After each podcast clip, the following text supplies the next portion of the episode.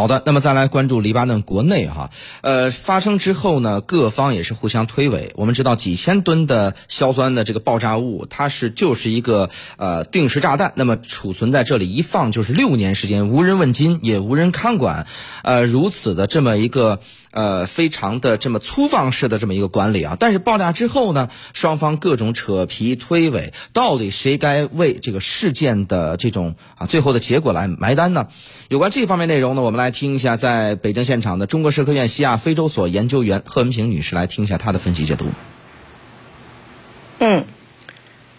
首先哈，这次大爆炸案可以说是啊震惊全世界啊。那么从现在我们得到的这些情况来看哈，毫无疑问是这个黎巴嫩这个政府啊各个部门之间可以说是互相这个踢皮球啊。甚至于昨天啊，我也看到了关于这个奥恩总统啊，他自己都说啊，他就在爆炸案发生的前三周啊，他也接到过啊相关的这样一个报告，说是啊已经觉得这些储藏在那的几千吨啊两千七百多吨啊。这么多的硝酸铵，那么肯定是非常危险的啊！要求说进行一些安全方面的一个排查啊。他虽然他自己身为总统哈，他都收到了这样的安全方面的一些提示，但是他自己后来说，他作为总统，他只是一个虚职啊，他也并不能给任何一个部门下一个指令，说要求啊哪个部门现在去进行。所以可见啊，一国之总统啊，都收到了这样的一个情况报告之后，也都没有能够能也没有这个能力。也没有这个职权权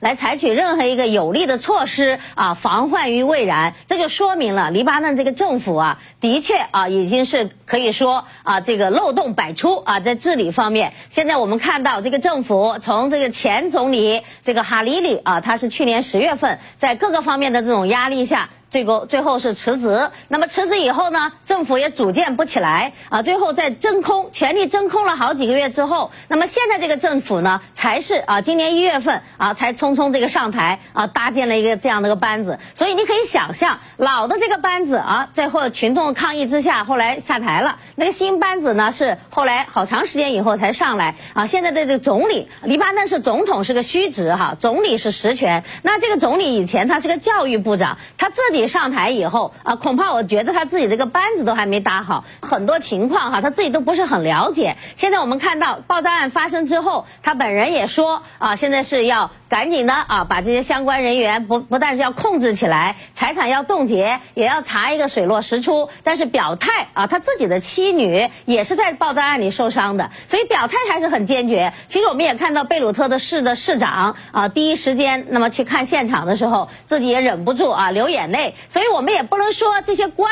员自己啊都是说啊完全没有人性啊啊自己这这这这个这个铁石心肠啊，看见老百姓这个都被炸死了，好完全没有任。何的感触啊，我觉得也不是这样，而是说这个本身啊，这个运转的机制出了问题了。嗯，我们看到呢，整个的这个黎巴嫩贝鲁特民众发。